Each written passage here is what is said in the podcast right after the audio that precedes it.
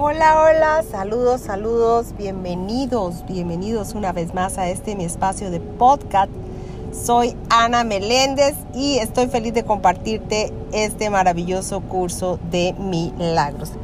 Bueno, y hoy estamos en la lección 21. Lección 21, aquí continuamos todavía esta maravillosa lección y estamos en la parte 8, parte 8, el camino interno. El camino interno, maravilloso tema el día de hoy. La lectura dice, ¿son entonces peligrosos los pensamientos? Para los cuerpos sí. Los pensamientos que parecen destruir son aquellos que le enseñan al pensador que él puede ser destruido y así muere por razón de lo que aprendió. Pasa de la vida a la muerte, la prueba final de lo que valoró lo efímero más que lo constante. Seguramente creyó que quería la felicidad, mas no la deseó porque la felicidad es la verdad y por lo tanto no puede sino ser constante. Una dicha constante es una condición completamente ajena a tu entendimiento. Sin embargo, si pudieras imaginar cómo sería, la desearías aunque no la entendieses. En esa condición de constante dicha no hay excepciones ni cambios de ninguna clase. Es tan inquebrantable como lo es el amor de Dios por su creación. Al estar tan seguro de su visión como su creador lo está, de lo que él sabe, la felicidad contempla todo y ve que todo es uno. No ve lo, lo efímero, pues desea que todo sea como ella misma y así lo ve. Nada tiene el poder de alterar su constancia porque su propio deseo no puede ser conmovido. Les llega a aquellos que comprenden que la última pregunta es necesaria para que las demás queden contestadas del mismo modo en que la paz no puede sino llegarles a quienes eligen curar y no juzgar.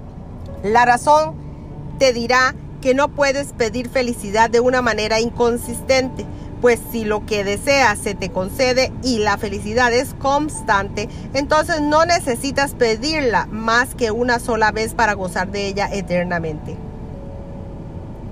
Y si siendo lo que es no gozas de ella siempre, es que no la pediste, pues nadie deja de pedir lo que desea a lo que cree que tiene la capacidad de concedérselo. Tal vez esté equivocado con respecto a lo que pide, donde lo pide y a qué se lo pide. No obstante, pedirá porque desear algo es una solicitud, una petición hecha por alguien a quien Dios mismo nunca dejaría de responder. Dios ya le ha dado todo lo que él realmente quiere, mas aquello de lo que no está seguro, Dios no se lo puede dar. Pues mientras siga estando inseguro, es que no lo desea realmente y la dación de Dios no podría ser completa a menos que se reciba.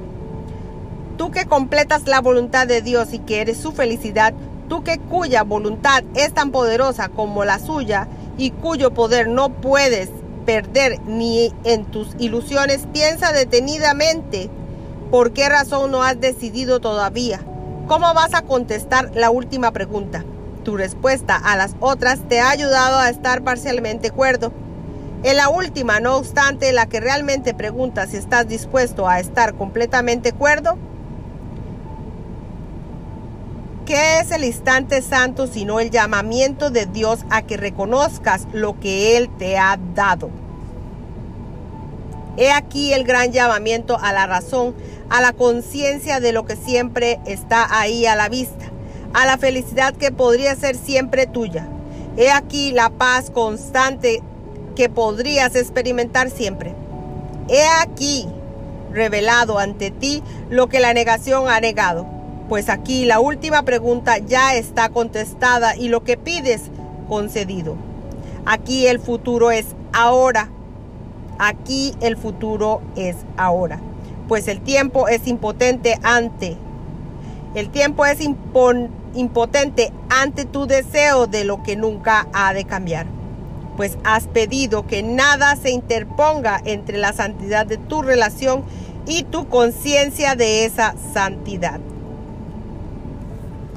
Hasta aquí termina la lectura del día de hoy. Esto fue la lectura de un curso de milagros. Así que trabajaré con tus creencias momento a momento, llevándote a paso a paso mientras desenredas tu mente de los muchos falsos conceptos que crees que te mantienen seguro y te hacen feliz.